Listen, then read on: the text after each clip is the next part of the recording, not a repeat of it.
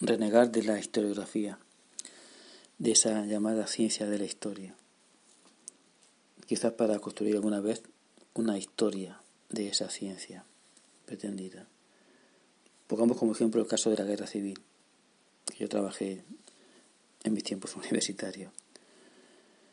Ocurrió, se dio la Segunda República, la guerra civil el franquismo, y vemos lo que se escribió desde este ámbito científico sobre ella.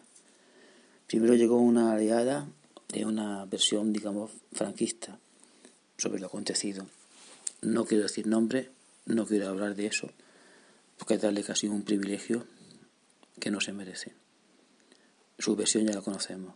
Caos, conflicto, decadencia, ruina de la patria y por fortuna llegó un levantamiento restaurador,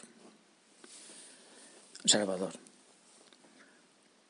Al mismo tiempo enseguida se construyó la teoría marxista, que era antitética y hablaba en términos de lucha de clase, de un proyecto radical en la Segunda República que fue eh, obstruido por la oligarquía, etcétera. Aquí sí quiero dar algún nombre, porque lo leí con mucho interés y me parece que es una mirada lúcida. Tuñón de Lara. Básicamente, Manuel Tuñón de Lara. Pasa el tiempo y llega una tercera oleada historiográfica que se llamó, que la llamo la historia de la reconciliación. Se difundió desde páginas de algunos periódicos, sobre todo el país. Hay, hay nombres como Arrostegui y otros, y viene a ser así como que es malo, es negativo, es terrible que los españoles nos enfrentemos por radicalismos.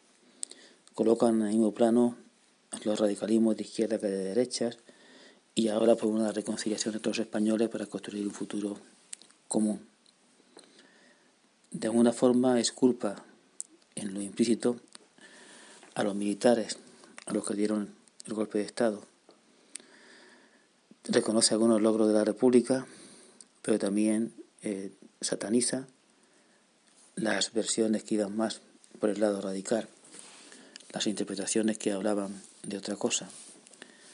Reconciliar. Y ahí estamos ahora todavía la lectura que no se pudo publicitar, que no conocemos, que no se dio, sería quizás la de las gentes que murieron en la llamada Revolución Española, de esas personas que estuvieron ahí, en aquellas comunidades que se crearon desde el 36, por ejemplo acá en Adabud, donde vivo, en un verdadero experimento de transformación social, cómo se vio la República, la guerra civil desde este ámbito de personas que creyeron en una no utopía, sino una realidad que estaba a su alcance y la llevaron a práctica. Esa historia no está hecha, nunca se habrá podido hacer, nunca se habrá podido hacer. ¿Qué nos queda? Pues admitir que la historiografía nada más que una máquina de legitimación. La ciencia de la historia sirve para justificar opciones políticas. Se usa de despoder para ser así legitimado y todos los historiadores se ponen a trabajar, a investigar, a buscar en los archivos para justificar lo establecido. Los documentos, los datos, lo que podemos encontrar en las hemerotecas, eh, son mudos de alguna manera. Se les viste con la perspectiva, con el prejuicio, con el preconcepto de que lo analizan y se construye ahí el texto histórico. No, no tiene mucho sentido creer en la historia a día de hoy. Casi mejor renegar de ella y buscar otras formas de exposición y de investigación ya fuera de la arena científica, porque la historiografía, como dije en mi tesina, es la máscara mortuoria de la crítica.